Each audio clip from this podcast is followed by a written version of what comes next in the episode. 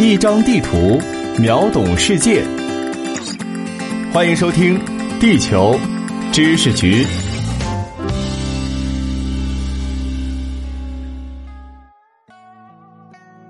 大家好，欢迎收听《地球知识局》，我是零零五号地球观察员长虹。不知不觉间，虎年已经过去了几个月。不知你现在的状态是否像新年期许的那样生龙活虎呢？其实，在古代，无论到没到虎年，民间一直都将老虎奉为神兽。亮丽的毛色与斑斓的纹路，让它成为了大神们的豪华坐骑。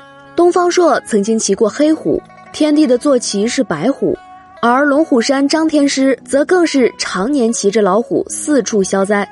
贴心的老百姓甚至还会担忧神仙业务压力过大。所以在民间传说中，问题不大的业务根本不用神仙亲自出马，只需一只老虎出面就能摆平小灾小难。因此，很多人家会将“老虎踏五毒”的符咒贴在门上，以保护家宅平安，顺带还能招财进宝、纳福接喜。但在现实中，虎类很少会选择蜘蛛、蝎子等有毒小虫作为食物，因为既有中毒风险，又不经吃。一头成年老虎体长往往超过两米，最小的品种体重也在九十公斤以上，最大的品种可以超过四百公斤。无论是巨大的体型，还是尖利的犬齿、锋利的虎爪、带有突刺的舌头，都是为了捕食猎物、吃肉刮骨而生的。一两只小虫可满足不了它们的胃口。正因战斗力爆表，老虎在山林之中横行无忌，是毫无疑问的食物链顶层。绝对当得起山君之称，所以早在上古时期，人们就将对山林的崇敬投射到老虎身上。在《山海经》中，众多山神异兽的身上都带有老虎的元素。幽都之山上有玄虎盘踞，昆仑之丘上有山神生着人面虎身，就连著名的西王母神也长着豹尾虎齿。这些地名当然与如今的地形对不上。但是却打开了古人关于老虎的脑洞，从此以后，各地都开始出现了关于老虎的奇闻异事。这些奇闻与当地的地理环境、风土人情紧密相关。虎与山神的联系在广东的从化地区尤为密切。从化地处珠江三角洲至粤北山区，北回归线横跨南部，山地丘陵众多，至今仍保留了超过百分之六十的植物覆盖率。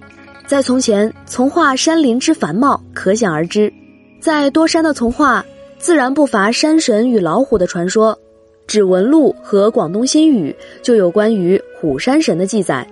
据说，很多人在山中行夜路时，都会碰到一个奇异的队伍。队伍中不少人执着灯火仪仗，簇拥着一位身穿红衣、戴着金斧头的贵人缓缓行进，像极了传说中的山神显灵。但是如果路人接近参拜，那红衣贵人便会突然把帽子一扔，衣服一脱，原地化为斑斓猛虎，将路人吃掉。如果是狐、狼之类，那么人们多半会认为是妖兽假冒山神害人。然而，当故事的主角变成老虎，人们就开始陷入两难。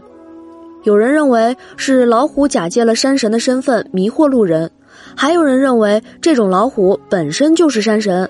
这种神与虎傻傻分不清楚的状态，恰恰说明了虎与山神密切关系。老虎的威风不仅在从化的山中，还覆盖了福建、浙江沿海地区。这里濒临东海，其中泉州地区有着宋元时期第一大港泉州港，是对外海上贸易的枢纽地带，也是海上丝绸之路的起点之一。神秘的海洋带来了无尽财富和无穷想象。在清代奇书《海错图》中，就记载了不少闽海地区的奇异生物，比如吃虎鱼，长得像是一条小金蛇，脑袋像龙，却生着四只肉乎乎的虎爪子。据说这种怪鱼没有肉，皮也不能吃。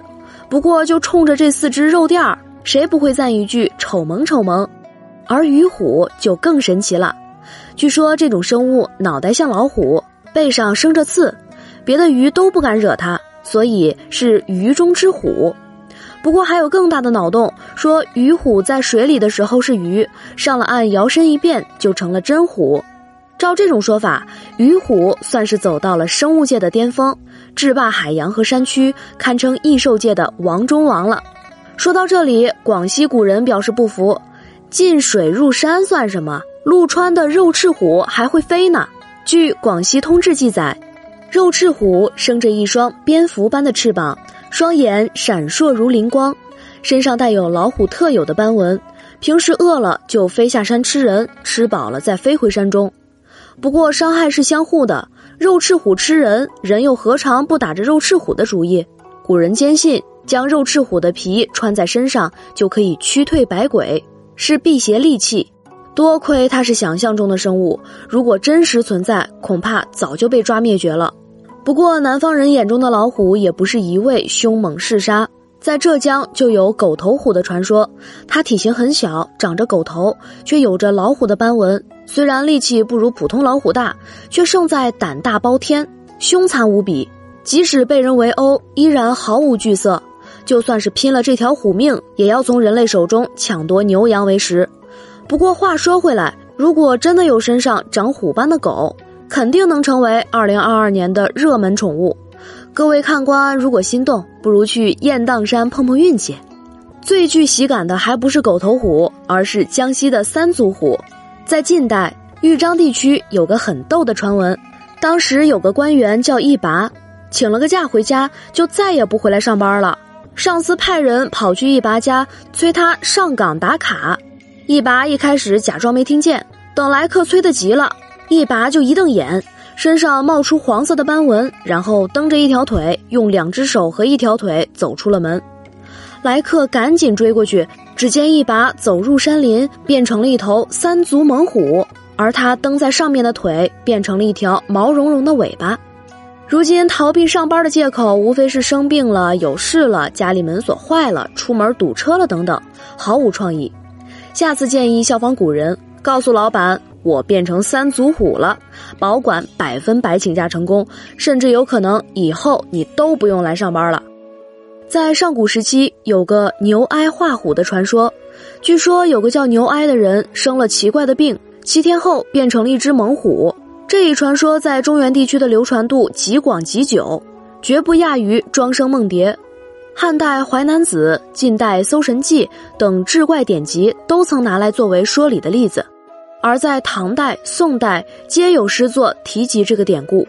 在古人看来，万物是可以转化的，不仅人可以变虎，就连日常物件等非生命体也可以变成老虎。